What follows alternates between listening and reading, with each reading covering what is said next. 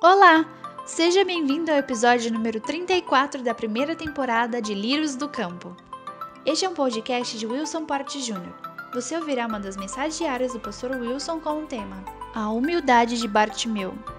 Essa curta mensagem tem como objetivo ajudar a todos os cristãos a saber o que pensar neste tempo de pandemia e crise em todas as esferas. Esperamos que você seja alimentado e abençoado com o que vai ouvir agora.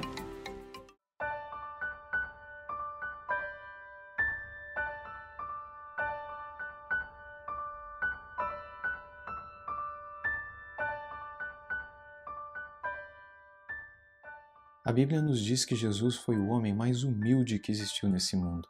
Lá em Filipenses, no capítulo 2, diz que ele, subsistindo em forma de Deus, não julgou como usurpação o ser igual a Deus, mas se esvaziou de si mesmo, se tornando obediente até a morte e morte de cruz. Ele se esvaziou e se humilhou. Em Hebreus capítulo 12 diz a mesma coisa, quando diz que, em troca da alegria que lhe estava proposta, ele abriu mão de tudo isso e assumiu a vergonha, a humilhação, para que nós pudéssemos ser salvos. Assim, o homem mais poderoso que já pisou nesse mundo também foi o homem mais humilde que andou nesse mundo. Logo, a associação que muitos fazem entre o poder, a autoridade, a grandeza e o orgulho ou a falta de humildade não é verdadeira a verdade segundo a palavra de Deus e segundo o exemplo do homem mais poderoso que pisou nesse planeta, Jesus Cristo, é que a humildade é aquilo que nos torna mais parecidos com Ele.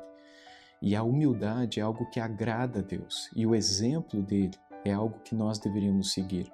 Em Filipenses 2 também diz que nós deveríamos ter em nós o mesmo sentimento que houve em Cristo Jesus, e isto falando a respeito da humildade e da humilhação.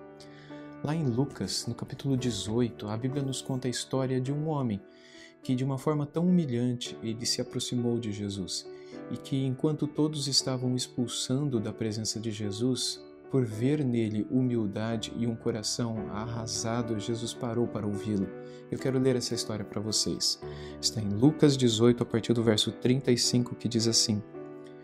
Aconteceu que, quando Jesus se aproximava de Jericó, um cego estava sentado à beira do caminho, pedindo esmolas.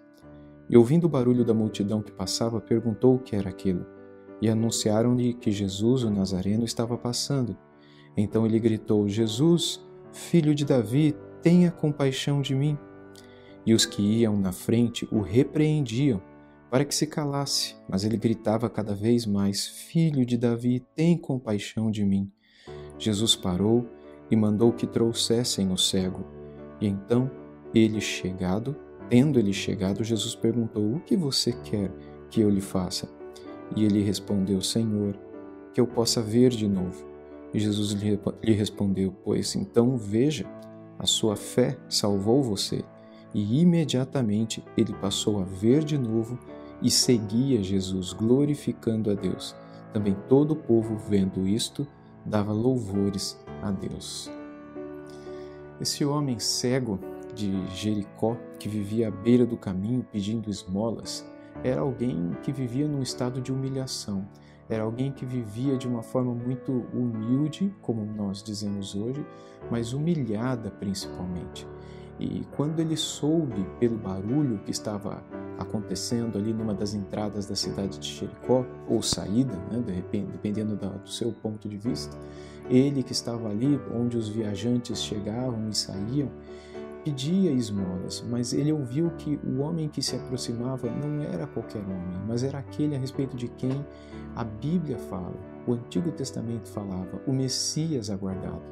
E ele, sem dúvida nenhuma, ao invés de pedir a este homem, o Messias, aquele que todo israelita, como este aqui, acreditava que quando ele viesse, ele traria o reino a Israel, seria talvez um homem próspero, seria um homem famoso, seria um homem que poderia ajudá-lo, ele não pede esmola a Jesus. Algo que era quase que a profissão dele, viver para pedir esmolas, pedir comida, pedir algo que pudesse é, fazer diferença na sua vida, no seu dia a dia. Mas antes, ele pede que Jesus tenha compaixão dele. ele grita para Jesus, Jesus, filho de Davi. E essa expressão era uma expressão é, que somente ele e Pedro disseram a respeito de Jesus. O filho de Davi, o filho de Deus, era um completo reconhecimento de que aquele homem que ali estava era o Messias.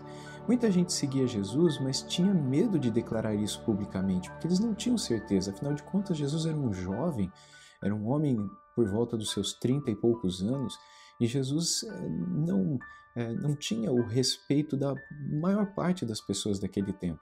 Mas ele não teve dúvidas. Ele clamou Jesus, filho de Davi. Ele reconheceu que aquele homem era o Emanuel das Escrituras, o Deus conosco, o Deus que se fez homem, aquele que veio para estabelecer o seu reino e trazer a sua paz. Ele queria apenas ver, ele queria apenas sentir o poder daquele que veio até esse mundo de forma tão humilde para transformar a vida de outras pessoas que com um coração humilde também se aproximam dele. Em todo tempo de sofrimento, em todo tempo de angústia, a última coisa que pode existir no nosso coração é o orgulho. O orgulho nos acompanha o tempo todo na nossa vida e em tempos de angústia e sofrimento, tempos de uh, irritação, tempos de isolamento, tempos em que a irritabilidade cresce em nossos corações, a última coisa que Deus deseja ver lá é o orgulho, porque o orgulho nos afasta do Senhor. A Bíblia diz que Deus resiste aos soberbos, mas ele dá graça aos humildes. Ele concede favores, ele concede graça, ele concede da sua presença, da sua atenção, do seu olhar para aqueles que se humilham, para aqueles que se voltam para ele. Da mesma maneira como esse cego aqui, Bartimeu, se voltou a Jesus de forma tão humilde. E quando Jesus se volta para nós, ele não cura apenas os nossos olhos físicos, ele cura os nossos olhos espirituais. Bartimeu, quando começou a ver, ao invés de fazer qualquer outra coisa que ele poderia fazer agora que ele tinha visão, ele decidiu deixar tudo para seguir a Jesus junto dos demais discípulos de Jesus porque tudo o que importava para ele era Jesus, mais até mesmo do que a sua visão. Isso nos mostra que Jesus pode fazer o que nós queremos, mas mais importante do que ele pode nos dar, humana e materialmente, é a presença dele em nossa vida. E isso não se compara com absolutamente nada que ele possa nos dar. Mas para que a presença dele esteja aí no seu lar, no seu coração, busque o caminho da humildade. Tenha em você o mesmo sentimento que houve em Jesus, porque a humildade é o que guardará o teu coração em tempos de adversidade, para que você então descanse como um discípulo, como uma discípula de Jesus, até que a angústia e o sofrimento do presente tempo possa passar.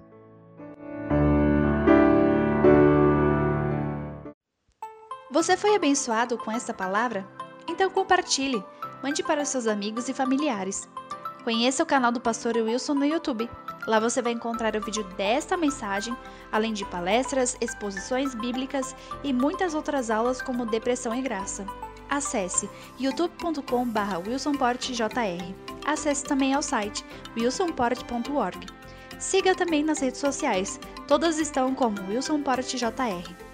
Deus abençoe e guarde em graça você e sua família. Tenha um bom dia.